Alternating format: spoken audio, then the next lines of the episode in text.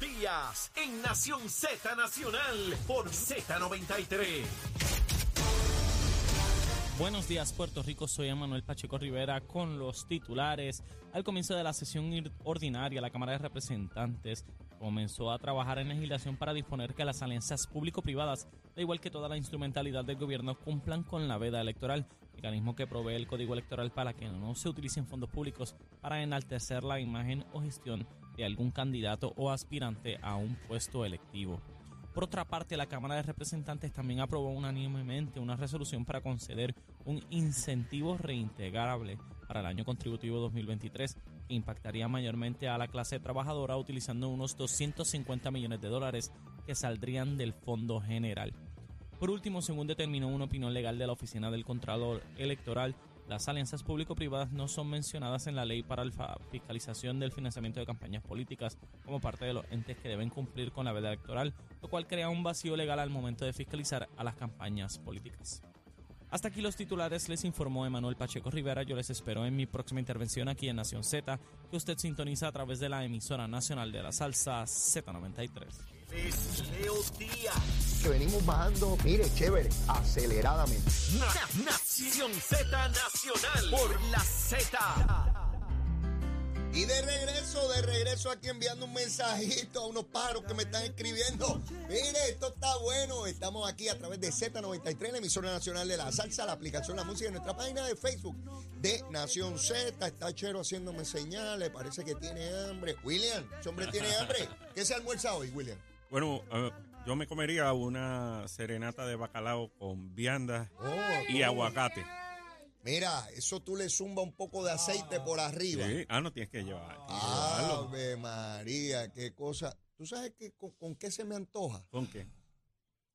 Con un pan sobao con ajo. Mira para ahí. Eh, Bacalao, Gazpacho, seguro. el gazpacho Le que le dicen. El bacalao ahí dentro. Hace el gazpacho. ma- el el Eh, gazpacho, sí. seguro. Oye. Lo mezcla con el aguacate. Ah, Sí, hace el gazpacho. Muchacho. olvídate Déjame de ver si eso. consigo eso hoy. Oye, ese bacalaíto, William, William, Sí, William, está sí. bueno. Un Sí, buen porque pan, un buen pan. Vamos a empezar a dejar atrás el tanto lechón y tantas cosas de esa Navidad, Sí, porque le sí, metimos sí, duro, le Sí. metimos duro. Bueno, siempre hay alguien que le echa su bolita de pegado para. Ah, Ah. bueno, está bien, está bien. Achero. Ahí está, ahí está. Ah, Yo ¿cómo tengo a Chero eso? conmigo siempre. Olvídese de eso. Pan sobao de agua. Eh, El mío es sobao. ¿Tú- tú ¿Cuál Sí, eso, a- a- Sobao. ahí, ahí cae, ahí cae el sobao. Sí, Sobaito, hay que darle sobaito para que corra bien duro ahí. bajito, pan Ah. con ajo, papá. Que no quiero. Es más, échale más, Chero, tírale otro. Ahí está, ahí está, olvídese de eso. Olvídese de eso, nosotros vamos montados, nosotros vamos montados. Eh, eh, eh, si lo consigue, lo retrata. Siempre quiero evidencia de los asuntos. A ver, para que sea, para, que haya causa probable. Mira, este, William, eh, a la verdad es que yo me disfruto esto en cantidad. Mira, William, eh, esta cosa de enviarle al gobernador medidas que fueron aprobadas, a- bueno, la sesión acabó a mediados de noviembre, ¿verdad? ¿Cómo es posible que pase el resto de noviembre, todo el mes de diciembre, no le envían eso al gobernador, esperan al primer día de sesión y a las 8 de la mañana le envían 101 medidas para considerarlas y esperan que sean evaluadas con rigurosidad y toda la cosa. Mira qué barbaridad, admitido por el presidente de la Cámara, eso no me lo inventé yo, y Zaragoza admite las que enviaron ayer también desde el Senado, 90 de la Cámara y 11 del Senado. Sí, eh, eso es mala fe. Es mala fe porque muy bien pudieron haberse enviado temprano en noviembre, una vez terminado la sesión ordinaria, Ajá. y darle el espacio que constitucionalmente procedía fuera de sesión, que es de 30 días para la evaluación de las mismas por parte del Ejecutivo. Ajá. Si es cuestión de recibir el veto eh, expreso, es decir, por escrito, Ajá. donde establezca la razón para, para no aprobarla, Sí. pues mira, eso eh, eh, eh, realmente la oposición del Ejecutivo está cimentada en, mu- en la mayoría de estas medidas eh, que, ¿verdad? que tengan objeción por alguna posición que alguna agencia del Ejecutivo haya planteado sobre la misma, así que no es mayor problema para el Ejecutivo así hacerlo. Pero lo responsable sería poder proveerle al Ejecutivo el tiempo razonable para poder evaluarla, pero aguantar allá en algún escritorio del Capitolio las medidas, que muchas de ellas son urgentes para la población, eh, para que el gobernador tenga solamente 10 días para evaluarlas todas, Sí, sí. un centenar de, de medidas, realmente raya en la irresponsabilidad y en la mala fe, y eso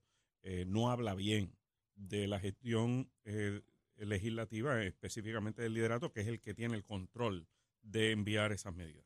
Pero yo me pregunto, ¿por qué no hay una persona que tenga la sabia política de señalarle a ambos cuerpos legislativos, a su mayoría popular, en el caso del presidente de la Cámara y Senado, miren, no hagan eso así porque le ponen en bandeja de plata la crítica del gobernador a ustedes. Al contrario, ustedes de inmediato envíenle la medida y exijan la consideración rigurosa de ella. Y si veta alguna, usted dice, mire, tuvo tiempo para estudiarlo. Hasta políticamente es un desastre. ¿Sí? O sea, yo, yo no entiendo cuál es la lógica y quién dijo, no, envíaselas el primer día de, de- de sesión. Yo no, yo no entiendo eso, William. He tratado en múltiples ocasiones de encontrarle lógica a muchas de las posturas. Y no es infructuoso. No, no. Es infructuoso Sí, tratar de ya- ya encontrarle ya- sentido común, lógica, hasta estrategia política, todo. De verdad que William, ya, ya, ya no me sorprende. ya tú nada. desististe de buscarle lógica a eso, No, porque me- sencillamente eso no... Ya no me eso es irremediable. Sí, sí. Mira, sin embargo, llegó el año electoral y una vez decimos 10, 9, 8 y llega el año electoral, hay como cierta flacidez en algunos políticos, porque tú recordarás que el gobernador envió las enmiendas al Código de Rentas Internas para darle un alivio a la clase media. Allá la Junta de Supervisión Fiscal dijo que eso no era y estuvieron de acuerdo en ciertas áreas, ¿verdad? Pues resulta que ayer ya lo aprobó la Cámara. Mira qué interesante. Antes del primero de enero de este año, todo eso estaba sujeto, porque yo recuerdo cuando Tatito dijo, no, no, no, hay que hacerle enmiendas a lo que dice la Junta y a pelear. Y en el Senado básicamente igual.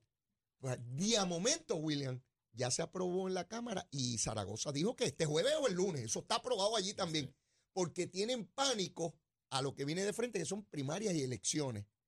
¿Tú te imaginas a Tatito, Carlos López, diciéndole, mire, este bandido no le aprobó a ustedes la- los alivios? Claro. ¿Te imaginas en la primaria a su Manuel diciéndole a Zaragoza, usted no quiso aprobar los alivios? Está todo el mundo buscando alivio, William. Sí. Oye, y, ¿verdad? Pudimos haber atendido todo esto a principios del, Claro. de- de- del año fiscal. Seguro. eh, y ahora pues a, a la carrera, pero lo bueno es que se va a aprobar, ¿verdad? Finalmente el Ejecutivo está esperando que esta medida le llegue para firmarlo y que el pueblo puertorriqueño, tan pronto como este año contributivo, pues pueda estar beneficiándose de, eso, de, esos, in- de esos incentivos. De hecho, el Departamento de Hacienda, si no recuerdo mal, el secretario señaló que ya él tenía toda la programación necesaria para hacerlo efectivo de aprobarse en este ciclo contributivo Sí, ahora, sí. el 15 de abril. Sí. O sea, que la gente va a recibir un chequecito a su así, cuenta. Eso es así. Chavito. Eso es así. Eh, los contribuyentes, la clase trabajadora, eh, va a estar recibiendo ese incentivo eh, que va- probablemente debe estar fluctuando en algunos 250 a 260 millones de dólares para el bolsillo de, de- de los contribuyentes. Déjame saludar a un buen amigo, Diego, que nos está escuchando, este bandido. Este, me, me dijo el otro día, pero ¿cómo es eso? Tú tienes un programa de radio, por poco lo elimino de mis amigos, ¿sabes? Por poco le mira, pero ¿cómo tú te atreves a decirme eso, Diego? Este, esto es una barbaridad, es una falta de respeto. Leo, Pues no, lo que pasa es que no esa escuchar hora, a radio. es que esa hora tiene mil problemas y mil problemas, no, trabajo. Y yo le digo, pues haz un esfuerzo y se para ahí para que me escuche. Y ya me escribió y me dijo, te escucho, estoy- te escucho, Ah, te pues un escucho. saludo Muy para bien, Diego. Diego, Diego, gracias, papito, te quiero. Besito en el cutis. Como me vuelva a decir que no me escucha, muchacho, te- ya tú sabes lo que te va a pasar. Ya tú sabes lo que te va a pasar. Este, quiero hablar contigo también sobre este asunto de la Junta de Supervisión Fiscal, diciendo hoy en la prensa que la microred que se iba a ubicar en Roosevelt Road, en lo que eran los terrenos del ejército, que lo van a detener porque hay que hacer, este, eh, debe ir a, a subasta pública. Yo el Pizar de Puerto señala que ya la compañía que se tenía ya había sido objeto de una competencia y que no entienden que tenga que ir nuevamente a competencia para construir la red. Más allá de la controversia y la interpretación legal, William, a mí lo que me llama la atención es cómo la Junta sigue metiéndose en asuntos que, ¿en qué rayo afecta a qué? Para que la Junta esté diciendo qué mecanismo se debe utilizar para escoger a alguien para hacer un negocio con, con el gobierno de Puerto Rico. Precisamente lo que, han, esto. lo que han hecho es utilizar eh, los poderes de la ley promesa para ir mucho más allá y tratar de controlar incluso hasta la adjudicación Sí. del proyecto. Y eso eh, es algo, ¿verdad? William, esto, po- Totalmente inaceptable. esto podría llegar a un punto donde el gobierno haga una adjudicación en competencia a la Junta le dé la gana de decir, no, ese no debe haber sido el escogido. Yo me imagino que van a llegar a eso. Y, y los procesos están establecidos. Si tienen algún tipo de, eh, ¿verdad? de, de- de argumento de ilegalidad, pues que lo planteen. Pero no es eso lo que están No. eh, planteando. Lo que están planteando, ¿verdad? Eh, es que a su entender debe hacerse otro. Otro tipo de mecanismo. Exacto. ¿Qué te da, verdad? ¿Qué es lo que tú encuentras ahí? Bueno, que no se lo llevó el que ellos quieren que se lo lleve. Ah, tocaste un nervio. Porque cuando yo veo ese tipo de cosas, la suspicacia me dice, Leo, eso es que ellos tienen, alguien tiene a alguien que quieren que haga el proyecto. Y por eso utilizan el subterfugio de que debe haber otro mecanismo porque quieren meter a alguien ahí. Porque la Junta de Supervisión Fiscal no está exenta de los mismos pecados que puede tener cualquier otro ser humano. Y la otra pregunta, entonces, ¿por qué quieren que se lo lleve alguien en específico? ¿Ok? Los miembros de la Junta no cobran salario de la Junta. No. Son personas que tienen su, Sus haberes privados. sus haberes privados. Y conocen Eh, gente. Pues lamentablemente, ¿verdad? Eh, necesitamos transparencia en eso. Follow the money. Pero eh, la, Junta, tenemos que buscar la manera de que la Junta termine. Bueno, el Y gobernador se como- señalaba ayer 2026 Sí, sí. a mediados. Pero ya hay planteamientos de parte de, de, ¿verdad? de la dirección de la Junta de como que de tratar de estirar el chicle Sí, y de eh, extender su término. Y una de, de las gestiones que vamos a estar realizando desde el primer día es de ponerle eh, parámetros eh, claros a la Junta y de también eh, poner, eh, de que aclarar que específicamente ya ese término de los presupuestos balanceados está corriendo y una vez se cumpla eh, tienen que salir. Ya.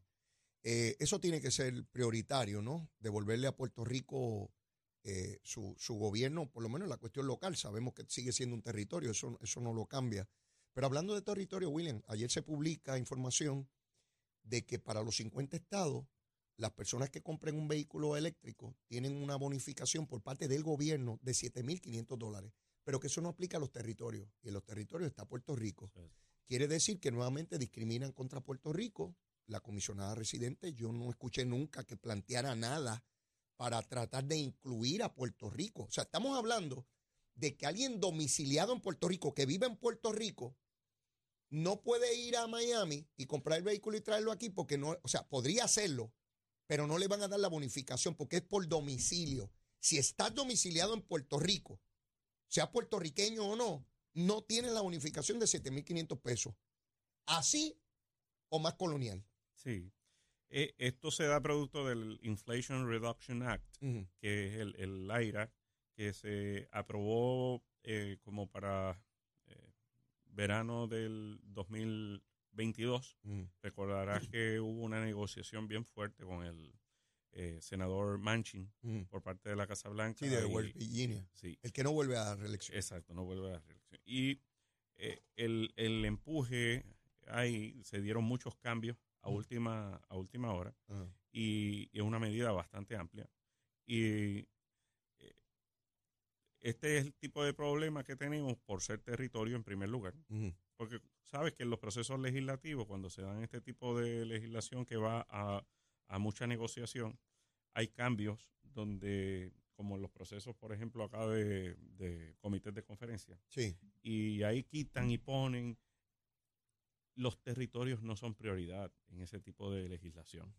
Y si no tienes múltiples ojos viendo el tracto de lo que se está viabilizando y no tienes el voto, pues ciertamente Si hay que cortarle te a pasan, alguien, te pasan gato por se liebre. lo cortamos al que no tiene poderes aquí. Exacto. Al que no tiene votos aquí. Y ahí- aquí no hay nadie que defienda a los puertorriqueños ni a los territorios. Y eso es lo que continuamente le pasa a eh, Puerto Rico. Los estados no tienen ni que estar pendientes porque si hay algo para los estados le va a tocar A todos. automáticamente. Constitucionalmente están obligados a aprobárselo a los 50. Y el problema de este tipo de incentivo es que es un incentivo que tiene un tope, un límite.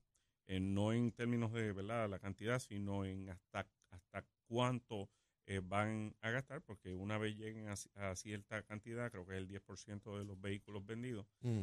eh, pues ya se acabó el, Se acabó. el incentivo, aunque, aunque su validez pudiera eh, perdurar hasta el 2032, entiendo. ¿Qué pasa? Es un incentivo que ya existe, que es muy, muy beneficioso si aplicara en Puerto Rico.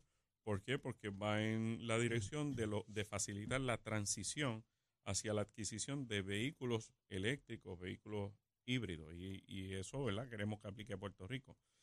Eh, vamos a estar buscando eh, la manera en que legislativamente se extienda a, a los territorios, pero ya eso es algo mucho más cuesta arriba de lo que era si se incluyera Inicialmente, inicialmente. Eh, 43 personas, ciudadanos, corren de manera independiente. Esto es un número histórico. Y estuve repasando y hay para todas las posiciones, William, gobernador, comisionado, legisladores, alcaldes y legisladores municipales corriendo de forma independiente. Esto es como, como una pandemia de, de candidaturas, sí. ¿no? No sé si es como parte de lo que ya viene ocurriendo con los partidos menores o si es algo que acabará con este ciclo electoral. No creo que todos concluyan recogiendo todos los endosos Exacto. porque es un proceso Exacto. difícil, complejo, Exacto. necesitas estructura. Eh, pero independientemente de eso, es un número inmensísimo, William. Lo es, lo es. Creo que se ve motivado también por el resultado electoral de la pasada campaña. Ajá. y eso pues eh, les da como que esperanza de poder salir en el proceso. Pero bien planteaste lo del requisito de los endosos. Eh, para, por ejemplo, para los puestos por acumulación, solamente se puede endosar fuera de la primaria del Partido Popular y la del PNP, eh, solamente se puede endosar una persona. ¿Por qué? Porque a la hora de la elección general, el endoso es, el voto es para una sola persona. Entonces, si tienes múltiples personas buscando ese endoso la gente, bueno, pueden lograrlo, pero les va a tomar un tiempito y necesitan de verdad tener eh, la cantidad allá afuera para, para conseguir ese, ese respaldo. Y veo que es a, a nivel de todo Puerto Rico. Sí. Eh, es como, como una fiebre que está Así es. en, en todas partes. Un candidato independiente puede lograr muy poco en la legislatura, excepto que un partido no obtenga la mayoría absoluta del cuerpo y que su voto eh, tenga un, un valor eh, de veto, diría yo. Ese fue el caso del Proyecto Dignidad y el voto independiente en el Senado, ya que el Partido Popular tenía 12 y necesitaba dos, incluso para escoger al presidente del cuerpo y constituir una mayoría, ¿no? Sí, bueno, no los necesitaba eh, porque eh, constitucionalmente se, se deja en, ma- en manos de la mayoría, así Mm. sea una mayoría simple. Lo hicieron para asegurar, ¿verdad? Tener los 14, que es la mayoría del, del cuerpo, pero sí, en efecto, eh, eh, han logrado agenciarse presidencia de comisiones, sea, tienen más presupuesto que yo, que, que salí. ¿verdad? Eh, que tienen más, más personal, tienen, presiden comisiones, Sí. eh, eh, tiene y, y, y con todo eso pues han rendido menos, menos frutos, ¿verdad? Pero esa es la, la realidad, esa, ese tipo de negociaciones En el caso en múltiples aprobaciones de presupuesto y otro tipo de legislación, pues han prestado el voto y, y son tratados de esa manera. obtienen prebendas en el proceso legislativo. En el caso de las alcaldías, lo que sí puede haber, en caso de una persona que tenga fuerza, ¿no? Eh, porque ya vimos en Guánica como una persona eh, rating por poco gana la alcaldía, ¿verdad? Sí, sí. Eh, en esta elección pasada, que también alienta a las candidaturas independientes. Pero un candidato con fuerza puede tener el poder de veto, de que alguien que iba a ganar no lo logre porque este otro candidato le resta votos y el que iba a llegar segundo llega primero por, por- por la erosión de, de votos que tiene por un candidato que viene independiente, que no tiene probabilidad de ganar, pero le resta voto al que tenía la mayoría. Eso es. Ese tipo de cosas la, la podríamos estar viendo más adelante, porque todavía es muy prematuro saber el peso electoral que tienen estos candidatos, pero no se pueden subestimar, porque yo recuerdo que en el 16 nadie tenía idea del impacto y el poder electoral de Lúgaro. Nadie, nadie. Cuando vino ese resultado, todos quedamos perplejos. A mí me costó la elección en San Juan Así fue. eh, porque Sí. apoyó a Carmen Yulín y le trajo miles de votos que no tenía.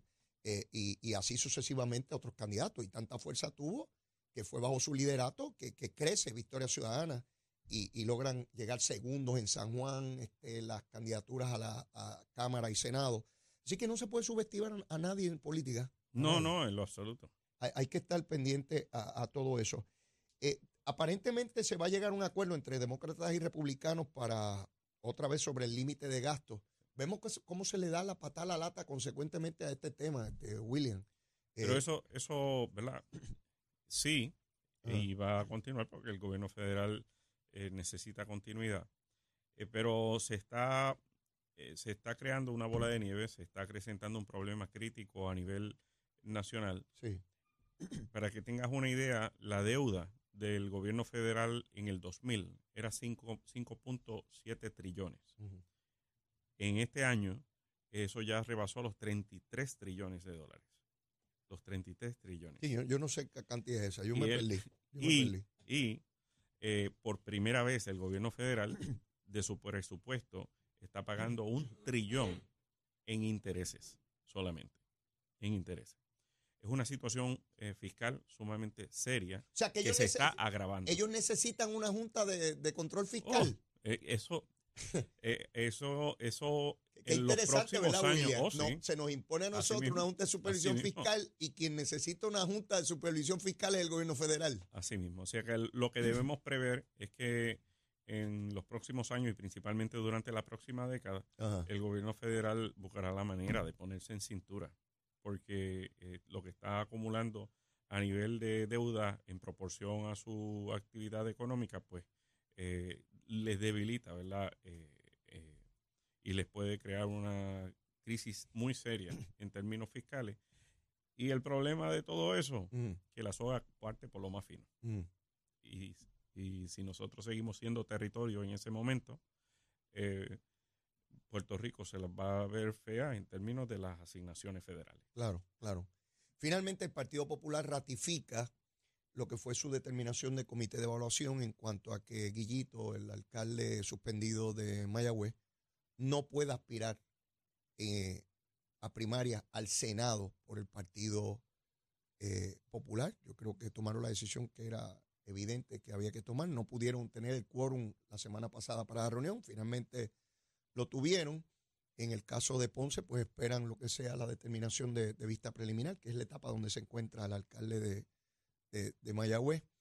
Eh, empiezo a ver alguna acción por parte del Partido Popular por personas señaladas. Hasta, hasta este caso se hacían de la vista larga. Recuerdo el caso de Trujillo Alto y siempre hay una gran justificación o una gran explicación científica para no tomar acción contundente y evidente sobre estos casos.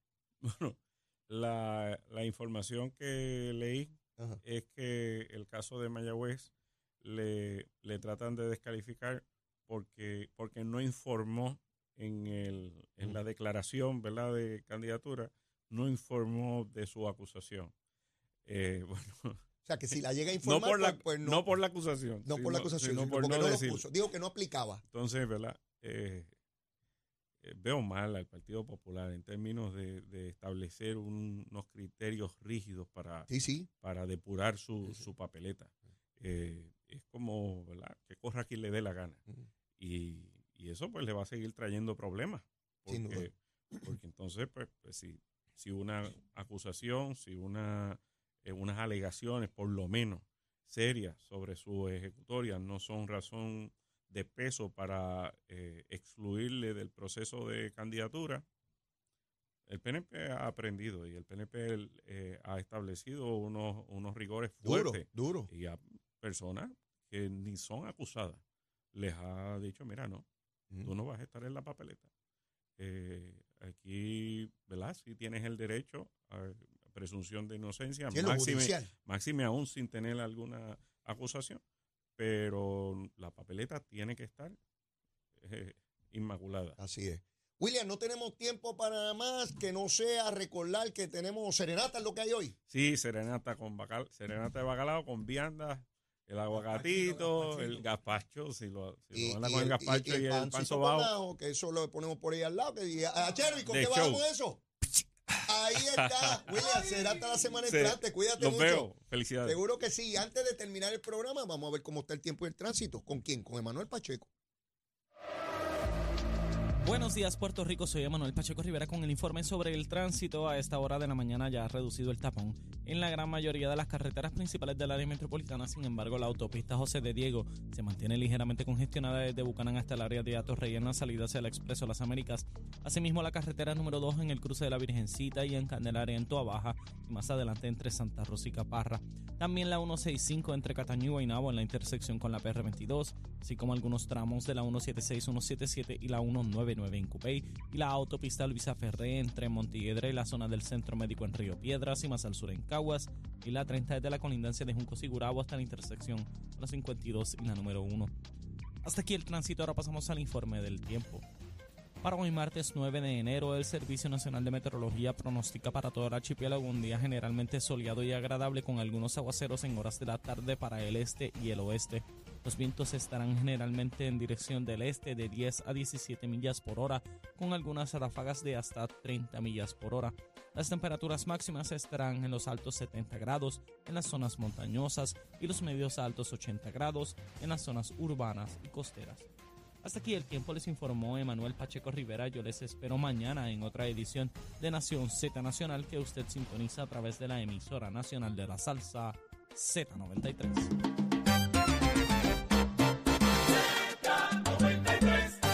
Bueno, mis amigos, ya terminando el programa, Terestela González, la precandidata a la alcaldía de San Juan por el Partido Popular, no aparece. Mañana, mañana, mañana, chero, mañana. Estoy haciendo la advertencia que no la encuentro.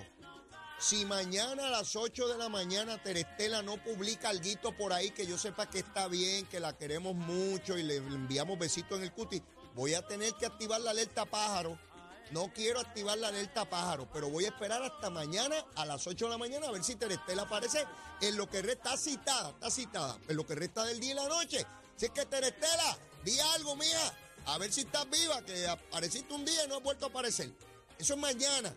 Activamos la alerta pájaro. Por lo pronto, solo la súplica. Si usted todavía no me quiere, quiérame que soy bueno. Mire, bizcochito titi va juramento. Y si ya me quiere, quiérame más. Olvídese de eso. Vamos a querernos en cantidad por ahí para abajo. Besitos en el cutis para todos y todas. Será hasta mañana. Cuídense mucho aquí en Z93. Llévatela, chero.